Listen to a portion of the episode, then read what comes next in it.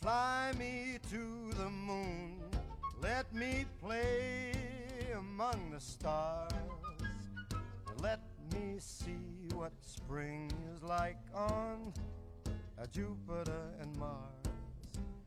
In other words, hold my hand. In other words, baby, kiss me. 大家好，欢迎回到无用学大师的播客节目，我是主播瑞奇。今天呢，我给大家带来一个全新的创作方式。这个创作方式呢，是我们节目新推出的短评系列。因为一般来说呢，我们都是录制一些关于经典影片的一些观后感呐，对大家的介绍啊，很少去录制当下热门或者是正在上映的一些电影。但是呢，鉴于我对这个博客市场的分析，我觉得在现阶段大家节奏比较快的这个生活方式里面，有必要做一个啊新鲜的、热辣的、刚出炉的关于当前热映电影的一个短评节目。这个短评节目的时间呢，往往会比我们的经典影片的讨论时间要更短一些，因为我个人也是刚刚看完，没有啊，对吧？呃，时间给它进行一个彻头彻尾的一个详细的研究，只是说一下我个人的一些初步的感受，来帮助大家来判断是否要去电影院来观看这部电影。然后在这样的一个短评节目当中呢，我是采取这样的一个呃讲述模式。首先呢，我会说一下关于这部影片我个人的一个呃短评，也就是我个人对它的初步印象是怎么样的。这样呢，能给刚看的这个刚听到我播客的听众呢一个关于这个影片最重要的一个点，值不值得去看。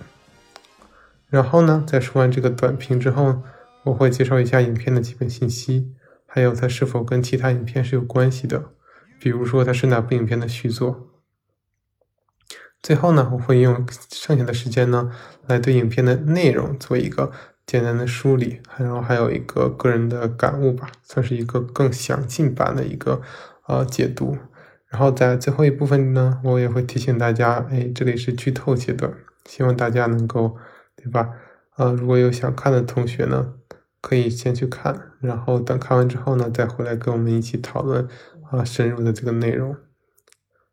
然后今天的录音呢，可能也会有一个打呼噜的声音，为什么会这样呢？因为我的这个宠物小狗，它现在睡在我的旁边，然后我也把它的声音给录了进去，全当是现在有两位主播吧，一位在说话，另一位在睡觉。那废话少说，我们就先进入今天的一个短评环节。今天我们要讲的电影是《流浪地球二》，也是我昨天刚看完的，我是在大年初一看的。也算是在首发当日看的这部电影。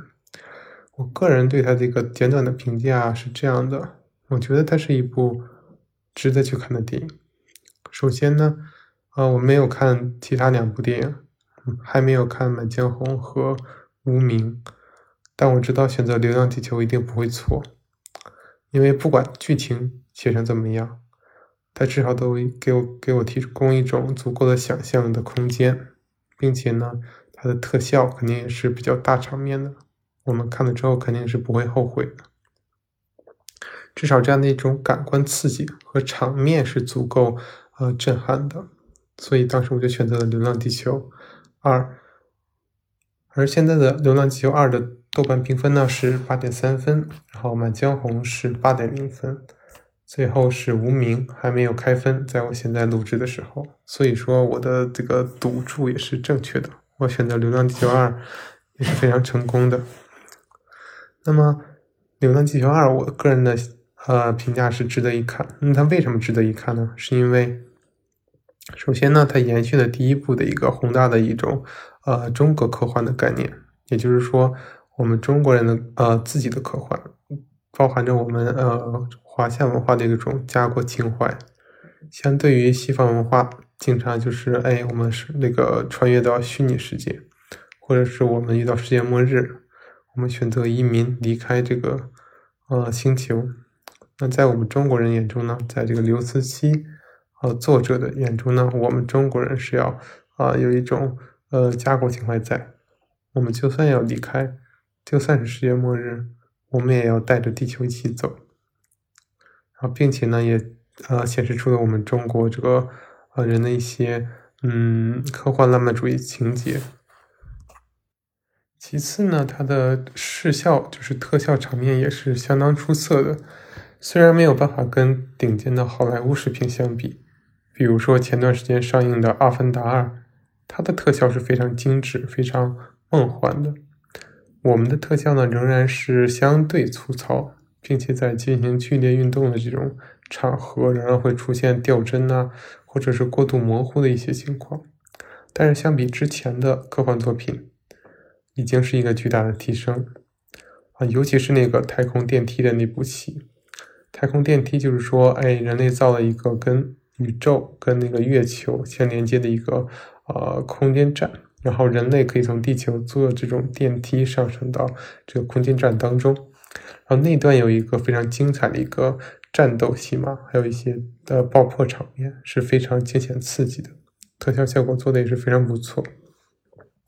然后当然还有更好的，比如说呃后面的一些地球点火呀，对吧？这种行星发动机呀，然后地球的移动啊，这些都是我们之前已经对吧，在《流浪地球一》已经。观摩过的一些特效场面，在这里仍然延续了下来，并且应该是有了一些技术上的更细腻的进步。这是第二点，特效方面是值得一看。第三点呢，我想说一下这个演员的表演。我觉得在这部电影中呢，每位演员都贡献出了非常优秀的演技。呃，比如说，我觉得表现最好的两位就是。呃，李雪健老师和刘德华，我们的华仔。李雪健老师呢，饰演了一位老干部，嗯，让我想起了一些我们国家的著名领导人那种呃领袖风范，那种嗯坚毅的精神，仿佛在那一刻都附身，都降临到了李雪健老师的身上。其次呢，刘德华饰演的角色也是非常优秀。在这部电影里呢，刘德华饰演了一个嗯有执念的一个人，并且呢，他活在一种呃自责当中。然后刘德华把这种执念，对吧？这种不疯魔不成活的感觉，或者是这种啊对于一种呃后悔的一种执念呢，啊诠释的非常好。这部剧里呢，刘德华也没有一个偶像包袱，他扮演的也不是一个什么帅哥，他是一个非常朴素的。潦倒的科学家，我觉得刘德华的演技是非常优秀的，他值得一个金像奖最佳男配角的提名，或者是比如说金鸡奖最佳男配角的提名。我觉得华仔的表现也非常的当之无愧，啊，他颠覆了我对于华仔这些年演技固有模式的一个印象。啊，除了这两位呃老戏骨呢，还有其他一位我们。中生代男演员表现的也还是不错的，包括呃吴京。吴京虽然经常能让我串戏到战狼，串戏到冷锋的身上，但是在这部片子里呢，他也是一个相对有层次的角色。他的角色也经历了关于生活的一些苦痛、一些纠结。我个人认为吴京的表演，呃还是及格的。虽然在整体当中不算特别的优秀，然后还有一位我们比较熟悉的演员呢是沙溢，也就是说我们呃白展堂《武林外传》的白展堂，沙溢的表演也是比较不错的，但是呢还是没有逃脱他个人的影子，然后也有一种东北的这种口音在，不是说东北的口音不好，因为我也是一个东北人。但是我只是想说，他这个跟自己在戏外的形象还是过于接近了，让人感觉有一种综艺串戏的感觉。所以说，相比刘德华和李雪健的优秀的这个演出呢，吴京和沙溢呢，他们还是有太多个人的自己的这个特点在这个角色身上，还是没有完全的融入。嗯，其余的一些演员呢，包括宁理老师，对吧？表现的也是一贯的很出色，这里就不赘述了。然后，但是最让我惊喜的一位演员呢，是本剧的一位女主角，她的名字叫做王志。王志大家其实也是很熟悉，她是在这个《夏洛特烦恼》中扮演，对吧？夏洛的这个暗恋对象的这位角色。他的形象呢，在这部电影中跟他在《夏洛特烦恼》中是截然不同的。我认为他饰演的，对吧？吴京的妻子这个角色是非常优秀的。甚至是仅次于李雪健和刘德华的啊表现程度的，所以光从演员的这个表现来说，我觉得就是值得一看的。这是第三点。呃，最后一点呢，我觉得啊值得一看的点是，呃，就是从故事的角度分析，这部剧呢不单单是啊弥补了前一部的一些剧情上的一些未完成的地方。因为这部剧《流浪地球二》呢是《流浪地球一》的一个前传，所以说这部剧呢弥补了一些前传啊，弥补了一些《流浪地球一》还没有交代明白的事情，也就是交代了吴京是怎么对吧？呃，产生跟他的这个妻子认识，最后诞下了我们《流浪地球一》中的这个男主角的这个故事。并且呢，也表现出了一些呃当时的一些呃局势变化，地球究竟是为什么变成了这个样子，然后这些计划都是怎么提出的，这个也是一条重要的故事线，也是穿插在其中。这就要提到我们说的第二个呃观看的维度了。刚才说的是一个吴京的角度，对吧？他的这个故事是怎么对吧弥补了前一部的这个剧情的空白的？除了吴京的角度呢，还有一个角度就是国家这个发言人的角度，也就是李雪健老师扮演的这个角色，他这个视角呢是站在一个中国的一个国际合作领导者的身份，跟世界各地的政府合作这个拯救地球计划，从他的视角去观看整个啊故事的进行，以及这样一个人类历史命运的这个责任是由谁来担当的这个作用。第三个角度呢，就是说刘德华的角度。刘德华在这里饰演了一位呃丧女的科学家，然后他一直致力于人工智能的这个建设，然后无意之中呢，他的一些因为他过世女儿的一些怀念之情，改变了这个人工智能的发展方向，并且直接性的影响了整个《流浪地球》计划。然后这三条不同的视角。这三条不同的故事线呢，在剧中是，对吧？并行的，是不断穿梭的，就是不断在这三个视角上切换的。最后呢，对吧？因为地球遭受的这种危机，对吧？这三条故事线呢，就在最后阶段呢，完美的交织在了一起。然后，对吧？吴京作为宇航员去参与了这样的一个任务，然后作为大国领导者的李雪健老师呢，也在宏观上去操，就是去。指挥着这个任务，并且承担着整个世界的一个责任，然后包括这个刘德华饰演的科学家呢，也在这场地球危机中利用呃和人工智能系统来完成的啊行星发动机的一个对吧呃推进作用。所以说，最终来说呢，这三条故事线是嗯。算算得上是基本上是贴合的，也是非常啊优秀的一个处理方式。最后呢，我想夸赞一下他的这个呃刘德华这条线路的一个插入，是因为这个故事线呢是跟我们传统的中国的一些科幻不是不是很常见的，它更接近于一种欧美的一些层次的一些讨论。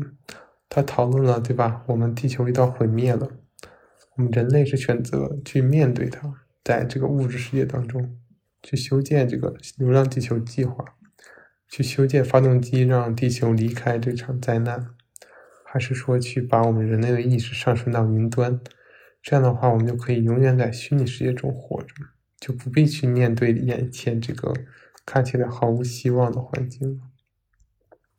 刘德华这条线路呢，给我们观众带来这样的思考，我觉得是非常棒的，也是中国影史上少有的一个观点。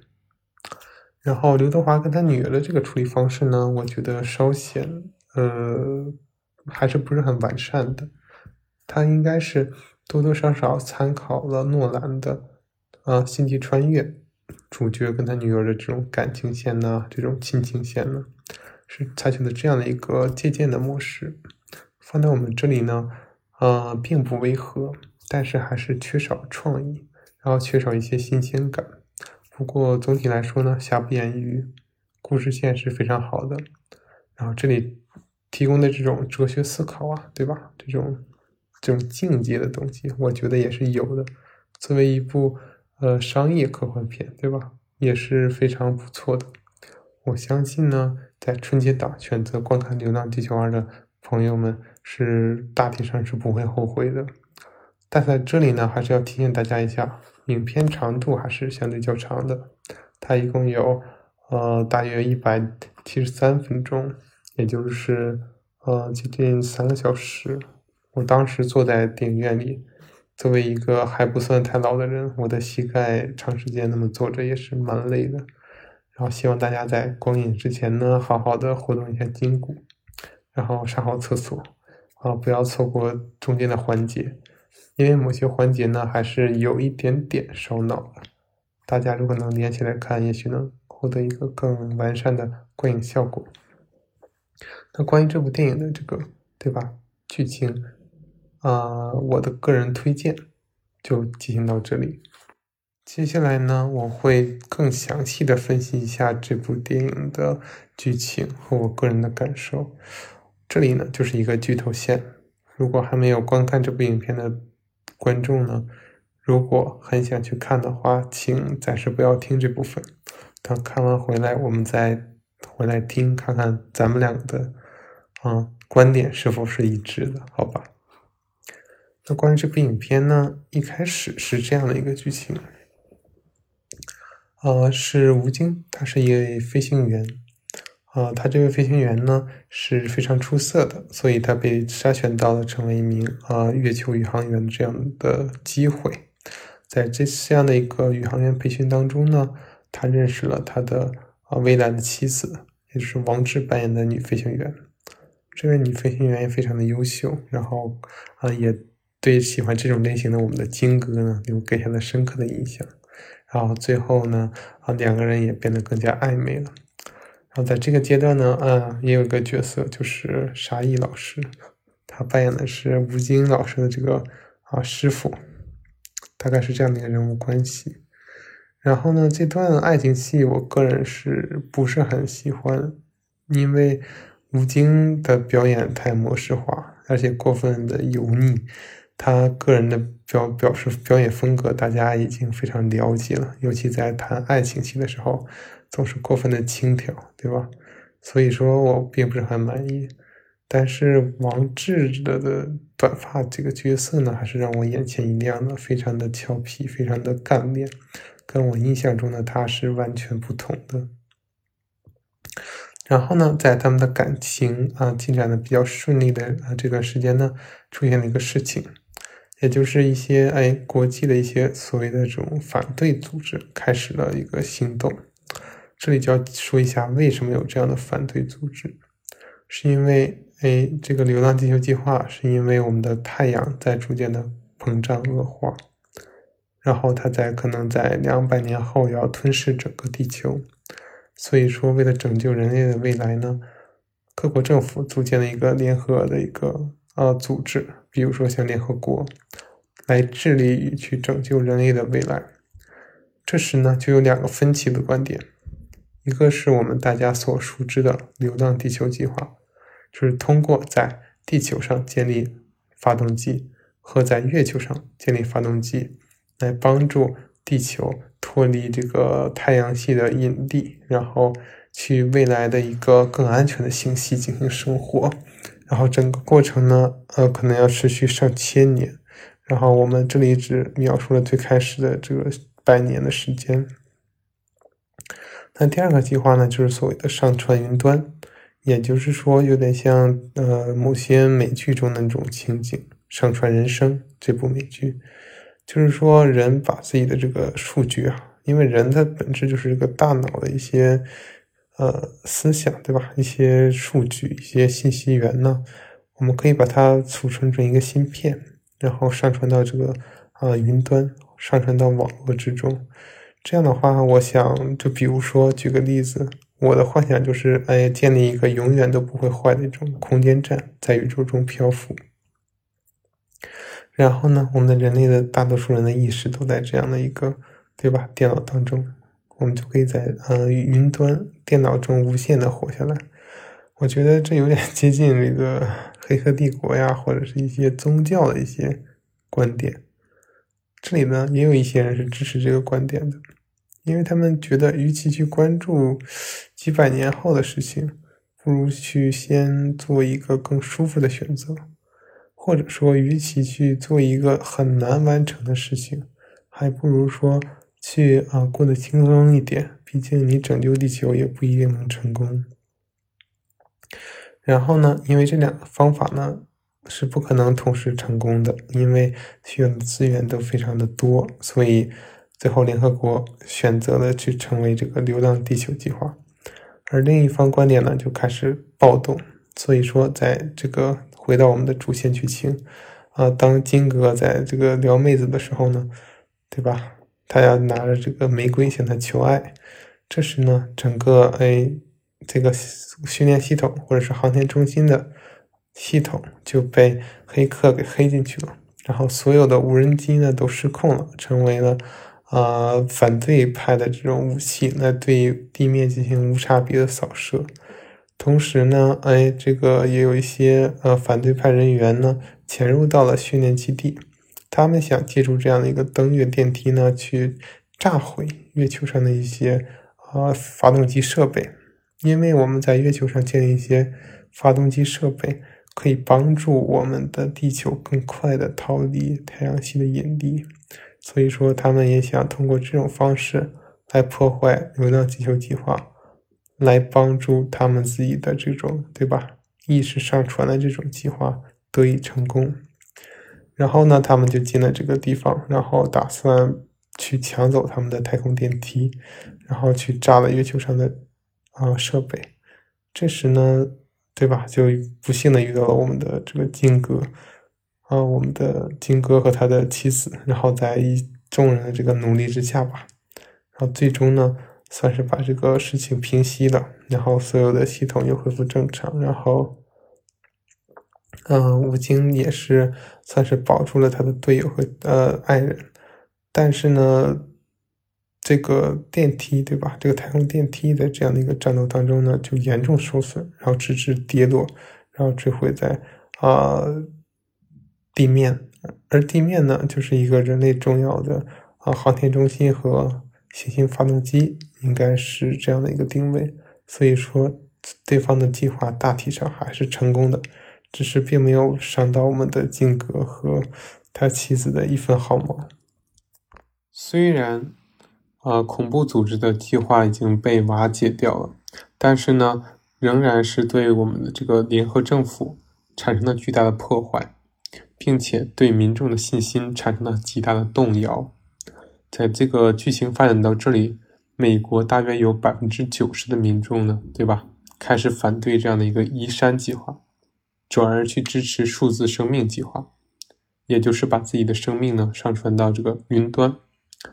这时呢，我们国家坚持的推进“流浪地球”计划，决定以一国之力，在太阳活动前的窗口期呢，建造两台行星发动机，并试点火，来证明这个计划是可行的。然后这时呢，对吧？我们把我们的目光转移到月球上面，技术员，对吧？技术团队在那里。要呃去制造一个行星发动机，因为我们之前说过，我们需要月球的力量来帮助地球去摆脱地心引力，所以也需要在月球上建立相应的推动器。而这组团队呢，就是用来制造月球推动器的。然后值得一提的是，这组团队的 leader，他的领导者带了一台人工智能计算机，叫五五零 C。它是人类历史上目前为止算力最强的人工智能。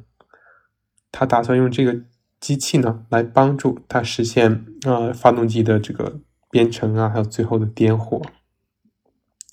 啊，值得一提的是呢，这里出现了一位重要人物，他的名字呢叫做马所长，是这个团队的 leader。同时呢，还有另一位人物，就是刘德华先生扮演的涂恒宇。涂恒宇呢，也是一位科学家，研究这个量子计算机的。这个五五零 C 呢，就是他跟马所长一起捣鼓出来的。然后五五五五零 C 之前呢，有一个版本叫做五五零 A。是这个量子计算机的初始版本。这里呢，就要提到一个刘德华这个角色的一些一些故事啊。他在这之前呢，在地球上，呃，失去了自己的妻子和女儿，叫丫丫，在一场呃车祸事故当中。然后当时的是妻子死亡，但是女儿还有一点点的这个生命生命意识。所以这个刘德华饰演的角色呢，请求马老师。把他女儿的数据呢导入当时的这个五五零 A 这个计算机，因为当时这个计算机已经退役了，所以说被闲置着。然后我们的刘德华呢，希望能够利用这个人工智能计算机呢，啊，把他的女儿的意识上传进去，让他女儿能活在云端。但是事实上呢，这个计算机的计算力还是太弱了，它只有这个五五零 A 的计算能力呢，只能给他女儿两分钟的生命。也就是，嗯，他可以就是涂恒宇刘德华饰演的角色，他可以打开电脑跟自己的女儿对话，但一共每次只有两分钟。每次两分钟一过呢，一切都要从头开始，就像刷新了一遍。然后涂航宇非常的痛心，这段刘德华先生的表演也非常的优秀，让我看的觉得就很唏嘘，看得出他对女儿的那种思念之情。所以说呢，他希望能够。哎，原话是他希望能给丫丫完整的一生，而不是说只有两分钟的生命。所以说呢，他其实一直心里都惦记着这个哎高级计算机，也就是五五零 C。所以说呢，这次到了月球上，其实呢，呃，一切的计划、一切的情节都因为这个不不确定因素，刘德华先生呢产生了变动。在月球上呢。本来他们是要啊，在一次一场太阳风暴之前呢，拿着这个五五零 C 去帮助测试行星发动机，但是呢，出现了一个没有被成功预警的太阳风暴。据我的理解呢，太阳风暴是可以去摧毁整个啊基地的电子设备，如果你没有进入一个保护层的话。而很不巧的是，当时他们的那个电脑正在随他们的团队。前往基地之前，他们不知道会发生这样的一个灾难，因为没有一个提前的预警，所有的预警系统都失效了。所以说，他们并没有成功的把电脑运到基地。在路上的时候呢，电脑就已经报废了。这时呢，刘德华他站了出来，他向马所长表示可以使用他的五五零 A 来点火，来控制行星发动机的测试。但是前提呢是希望他可以参与这个五五零系列的后续开发，这样呢他的心里有这样的一个念想，希望可以把自己的女儿上传到一个更有计算能力的最新型的电脑上面。然后马所长在当时的情况之下呢，只能无奈的答应了啊刘德华。然后呢，他们就用最基础版本的五五零 A 来帮助行星测试发动机，然后发动机测试成功。但同时呢，五五零 A 也是因为过于这个过热嘛，这个机器还是不够强大，导致在完成实验后就立刻报废。所以说，刘德华呢，就因为这个事情，就很多年再也没有机会遇到他的女儿在这个电子设备上面。但是好消息是，这个行星发动机，对吧？点火成功，向全世界人民证明了这个流浪地球计划的可行性，全球的人民就团结了起来。然后建立了大量的啊发动机在地球和月球上。这时呢，我们这个过了这么多年，大概十多年吧，我们吴京饰演的这个宇航员的角色呢，跟他的妻子已经退役了。但是很不巧的是，这时呢，他的妻子韩朵朵，也就是王志扮演的韩朵朵，他已经患上了一个癌癌症，应该是因为他说当时的地球好像是因为太阳系的不断膨胀嘛。太阳的不断膨胀导致这个辐射过量，很多人都因为辐射患上了癌症。当时呢，啊，吴京就很痛苦。吴京就决定，哎，是不是，啊，他有个儿子，对吧？那未来如果真的人类要这个流浪地球，那他怎么办呢？所以呢，吴京就决定去参演这个宇航员。他希望呢，对吧？能够通过这样的一个方式，给自己的妻子和孩子获得一个进入地下城的机会。啊，情况是这样的，因为人类要执行流浪地球计划了嘛。而且这个计划肯定是伴随着一些呃地表上的一些风暴，我个人是这么觉得的。然后只有进入地下城呢，才是绝对安全的。所以全球进行了抽签，让一半的人进入地下城，因为所有的资源呢只能容纳一半的人。他在吴京这里呢，好像就是他的妻子和他的儿子啊，并没有获得这样的一个呃进入地下城的资格啊，但是吴京获得了。他就希望自己成为一名宇航员，然后把这样的一个机会让给自己的儿子和妻子，然后大概是这样的一个情况。与此同时呢，啊，刘德华那边呢，他经过了这么多年的研究呢，成功研究出了五五零 W 这款啊，目前为止最强大、最厉害的人工智能的这样的一个量子计算机。这样的一个五五零的五五零 W 的计算机呢，非常成功，应用在了人类的各个方面。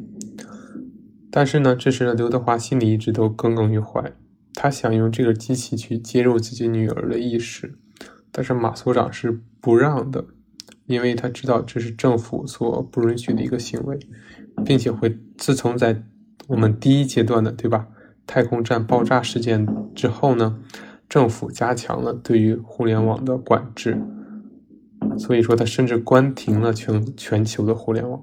所以说，你把你的女儿上传到网上是绝对不会允许的，是违法行为，肯定会送到监狱。所以说呢，马所长出于呃一方面是安全的考虑，一方面是这个对于刘德华这个先生的这个同情，都不希望他把女儿上传到计算机里。但是刘德华自己是爱女心切嘛，所以是也在犹豫这件事情。这时呢，刘德华跟吴京的这条线呢就相交在了一起。然后吴京不是想成为一名宇航员嘛，去给他的女儿和儿子留下名额，他就去航天中心面试。而面试中的一个人员呢，也是我们的刘德华先生。吴京在这场面试中其实表现的有些失态，因为他需要面对人工智能。非常无情、冷酷、理性的拷问。他跟吴京说：“你最好的选择就是放弃你的妻子，让你的岳父，也就是已经去世的吴孟达先生扮演的这个角色，带领他的儿子搬到这个地下城当中的去。”然后吴京就已经崩溃了，现场就失态了，然后就没有成功的通过测试。但是刘德华很同情他。与此同时呢，刘德华对自己家啊，吴京对自己家人的关照呢，也让刘德华觉得想起了他的女儿。他决定冒险一试，所以在半夜呢，潜入基地，偷偷把自己的女儿意识上传到了五百零 W 的量子计算机当中。在上传之后呢，他很快的就被被逮捕了，但是数据已经上传了，对吧？这时就发生了非常神秘的事件。在他女儿上传到全球的这个五五零 W 的计算机当中之后，月球上的行星发动机不受控制的过载，导致了剧烈的爆炸。强大的爆炸力导致月球偏离了自己的运行轨道，开始坠向地球。这就是第二这个本剧的一个核心环节。然后，这是一场能够毁灭地球的一个巨大的灾难。所以说，人类又开始应急措施。人类决定以这个，对吧？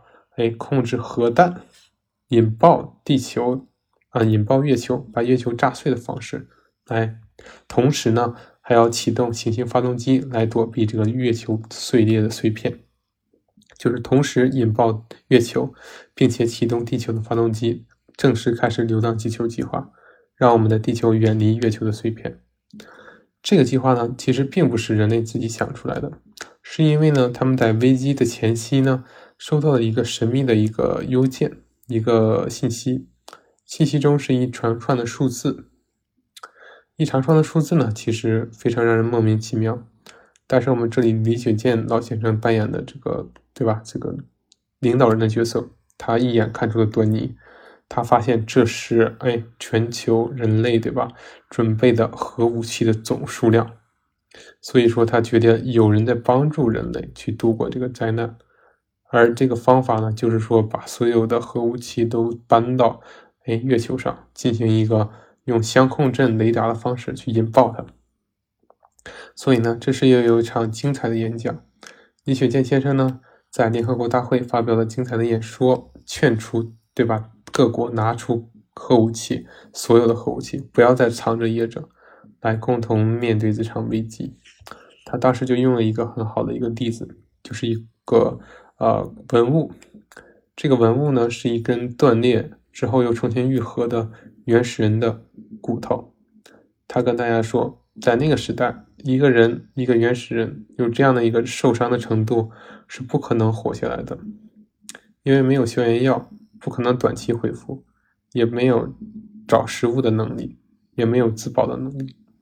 那为什么这个人的骨头当年断裂又重新愈合了呢？就是因为当时的人类已经有了互相帮助的这个能力和意识，帮助他，照顾他，这个人才能活下来。让自己的骨头愈合之后继续存活。他举这个例子呢，是希望大家各国合作起来，来共同面对这场危机。各国也被打动了，觉得嗯要把核弹贡献出来。接下来的情况呢，就分为两部分了。我说了一方面呢，需要去炸毁月球，在月球上布置这样的一个核弹；另一方面呢，是需要启动地球的这个行星发动机，去躲开月球爆裂的碎片。因为地球的这个互联网设备已经被阻碍了很多年了，需要重新接通，这也是一个非常艰巨的任务。只要把互联网接通，全球的发动机才能进行统一的调配。所以说呢，这次就呃分两个剧情进行描述。在月球这边呢，哎，因为紧急事件发生了嘛，很缺乏这样的核弹布置人员。我们的吴京先生呢，就成功的入选了。呃，因为之前面试没通过，现在需要这个补招，所以他被招进去了。然后他加入了这个任务。但是呢，在他布弹的这个过程当中呢，他驾驶的飞行器啊，就发生了这样的一个事故。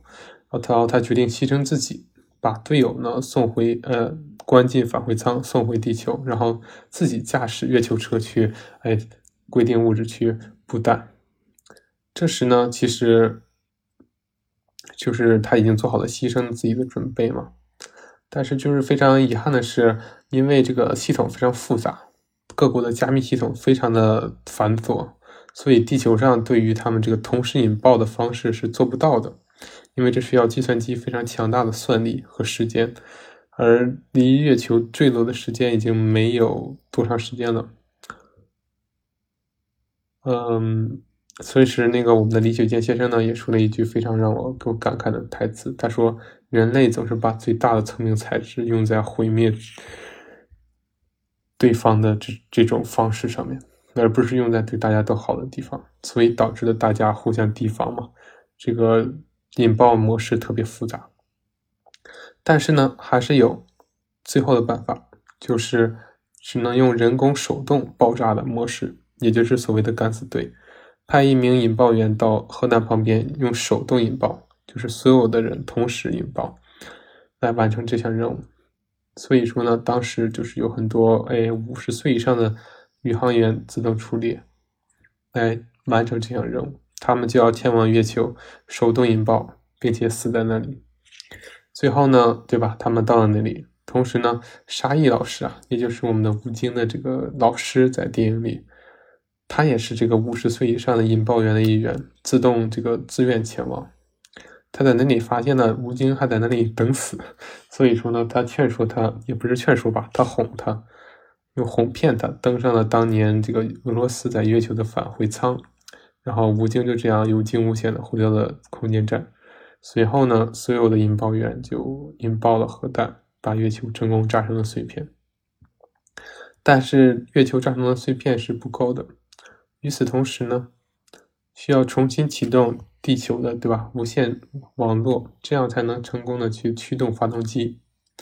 而这样的一个团队任务呢就落到了这个刘德华和马所长的这个身上，他们带领一队技术人员去啊做这个事情。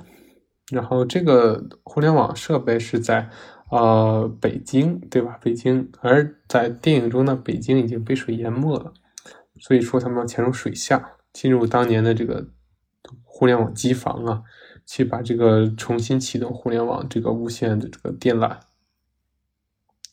所以说呢，哎，在去之前呢，刘德华你应该已经被抓住了嘛，但是马所长强烈要求他去，需要他的技术，所以说他就去了，顺顺便呢就是拿到了这个，对吧？嗯，丫丫的这个数据储存。然后在这样的一个过程当中呢，哎，马所长不幸的就是腿被这个一些障碍物压住了，然后当时水也是往上涨，在这个啊互联网中心，所以说马所长呢就去世了。然后在去世之前呢，他把这个任务交给了最后一个成员，也就是刘德华，让他完成这样的一个，对吧？互联网的重建。他刚才说过一句话，说记住，没有人的文明是毫无意义的。然后刘德华呢，他是最后一个人嘛，所以说他就去完成这个任务。但是呢，他就算很快的去做，然后那个地下的水位也不断的升高，他也觉得在他死之前呢，是完成不了这样一个互联网重新启动的任务。而完成不了呢，地球就要被碎片砸成灰烬，对吧？但他死之前呢，他就把丫丫的数据上传到了五五零 W 的这个，呃，嗯，就是系统里面，有丫丫就相当于进入了人工智能系统。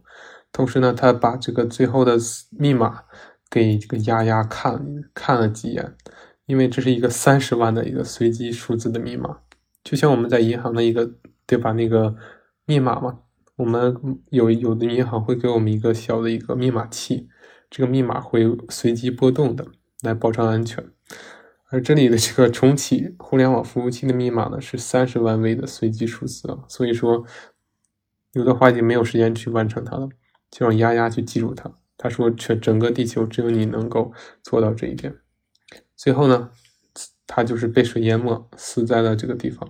同时呢，这个服务器进入的恢复条呢。只停留在了百分之九十七，然后人类呢就觉得，哎，世界末日了，然后就就互相争吵嘛。但是我们这里李雪健老师觉得他相信，啊，一定能完成这个任务。他说我们的人一定能完成这个任务，所以说他坚持要求，哎，点火发动机启动。但是美方是不同意的，他们觉得强行启动发动机呢，只会造成发动机的方向不一致。最后造成地球的撕撕裂，反正都是毁灭，对吧？所以说，美方的领导人觉得我要回家见老婆孩子，但是李雪健老师强大的气场需要他们去点火。然后这是在点火的一瞬间，服务器的进度恢复瞬间到达了百分之百，然后地球就正式推动了自己，成功的躲开了碎片。那为什么它变成了百分之百呢？是因为。丫丫真的记住了这个密码。我们在电影中看到刘德华，哎，真的到了电脑当中跟丫丫团聚了。然后他跟丫丫团聚之后呢，他说要，然后丫丫把现实中的这个刘德华跟他说的这个密码的事情告诉了在虚拟中的这个刘德华，然后他知道自己该做什么了。所以刘德华这个电子版和丫丫的电子版输入了密码，然后成功的启动了这个服务器啊。然后地球就正式开始了流浪地球计划。然后这里呢，整个嗯电影的主线剧情就已经大致是这样了，就没有说特别其他的一个特别重要的剧情了。但是呢，我们说这里是有一些嗯有一些啊隐晦的一些内涵，或者是我们无法理解的点。就比如说，为什么我们的李雪健老师坚持需要呃点火呢？他就这么有自信，自己一定能成功，这是不是让让某些人可能觉得这是不是又是一种宣扬一种主旋律的一种表现？就是我们是一定是对的。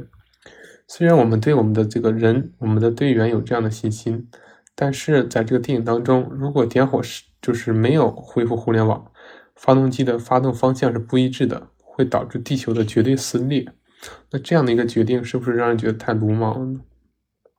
但实际上并不是这样，在这场电影当中呢，我们的镜头呢经常会给向哎这个摄影机所有的这个监控录像，会闪烁着红点，就有点像终结者的那个 机械头闪烁着红色的眼睛一样。所以说呢，其实他们发现，其实 MOS 啊，就是这个 550W 这个人工智能系统已经有非常强的自主意识了。其实我们可以还能看到，这一切的一切，其实都是 MOS 在背后影响的，也就是这个人工智能系统。所以说，每次给啊镜头到摄像头，对吧？就代表着 MOS 这个人工智能在用他的眼睛在看着人类所做的一切。然后刘德华在进入这个电子系统之后，真的发现了人工智能是已经如此强大了。他就问这一切是怎么来的？人工智能是这么回答他的：“他说，我就是想用毁灭人类的方式来拯救人类。”这一点也让我很好奇，对吧？按他的说法，其实这几次灾难，包括月球发动机无法启动，包括这次对吧月球的这个坠落，其实都是 MOSS 这个人工智能系统在背后推进的一个行为。他为什么要毁灭人类呢？他真的这么十恶不赦呢？我的理解是，其实并不是这样。他想毁灭人类，是因为他觉得人类只有被逼到绝境上，才能做出真正正确的选择。因为人类永远都是想的太多，对吧？永远都在内耗，在互相争斗。只有在最危险的时候，才能团结在一起，才能做出最正确的决定，把资源都放在一起。这就是莫斯人工智能系统拯救人类的方式。不过，我看大多数的这个观众呢，还有另一个说法，说，哎，那这是因为他也想毁灭地球。你说的这只只是他的借口罢了。他们说的可能也有道理，因为这是我们的一个猜测嘛。我是这觉得他是用这种方式来拯救地球的，但是其他人的猜测也都有他们的道理。所以说，至于怎么样呢？我们可以看《流浪地球三》的这个剧情是如何解释的。同时呢，对吧？我们说为什么李雪健老师去坚持还放就是点火呢？在冒着这样的一个危险，是因为他其实也猜到了有人在暗中帮助人类，并且呢。嗯，既然他能够发出这样的一个信息，就证明人类是没有灭绝的。所以说，他相信点火一定是会成功的。但他不知道为什么，他只知道从未来去推断现在点火一定是对的，所以他下令点火。我觉得这既能体现出我们国家的一个核心价值观，一个所谓的愚公移山呐，你说的人定胜天也好啊，而且这是一个很好的解释方向。但是如果你不想从这样一个意识形态的方式解读呢？从科幻的角度，对吧？未来的信息对现在进行指导，其实也是非常逻辑完美的。我觉得这是一个很好的设定，并不是像嗯一些人想象的那样，是不是太这个所谓的呃主旋律了？我觉得个人感觉这个设定真的是恰到好处，既完成了一些主旋律上的一些影响，又同时啊保证了科幻性的存在。啊，最后呢，其实这个剧情呢，在电影的末尾还放了一些小彩蛋。这些小彩蛋呢，有一些我无法理解的镜头，包括一个穿着就是人体外设机械的光头的刘德华先生，还有一些李雪健老师呢在正片中没有出现的一些镜头。然后我觉得呢，这可能是对于未来的一个预告吧，相当于《流浪地球三》的一个预告。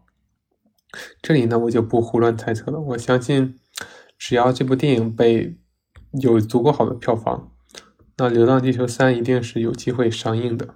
最后，这个彩蛋的谜呢，一定也是会被解开的。总而言之呢，我就觉得这部电影是非常不错的一部电影。虽然可能有一些小瑕疵，比如说特效有些地方过于模糊、掉帧、不精致，或者说这部电影它的剧情可能有些过于复杂，对吧？毕竟有。接近三条主线，一条是刘德华的科学家主线，一条是吴京的宇航员主线，一条是李雪健老师的政府主线。这三条主线加在一起呢，让一些人可能理解起来有点困难，可能并不太适合作为一个春节档合家欢的电影。第三呢，电影时长过长，可能有一些赘述的情况。我相信现在的人的这个注意力的集中能力呢，很难把自己局限在这个三个小时的电影上。往往都是这样一个短视频的节奏，所以说它也并没有说让很多人看得很舒服，这也导致了它现在的票房呢，可能说并没有说跟《满江红》有什么样的高下之分。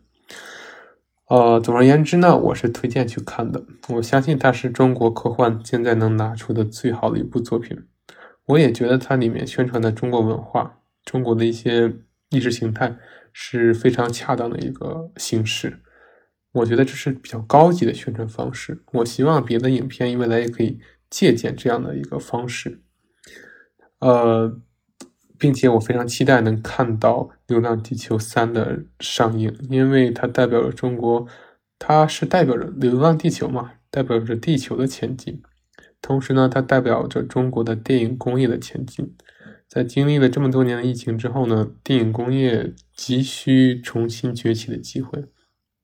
我相信像这样的一个工业化能力超强的大片，是绝对是崛起的必要的条件。并且呢，它能够给这样的一个文娱产业呢提供大量的幕后岗位，这也是非常重要的一点。呃，关于《流浪地球二》呢，说的就这么多。谢谢大家收听我的这个短评节目。说是短评呢，其实还是把剧情稍微详细的讲了一下。啊，之后呢，我也会坚持把这个短评节目做出来，然后并且对这个整体结构呢，我觉得还可以精简。希望大家继续关注我们，同时也别忘记收听我们的经典电影节目，那个是我个人可能会更看重的板块。希望大家可以继续关注无用学大师，并期待我们的下一个节目。这里呢，祝大家春节假日快乐，好吧？我们下期再见。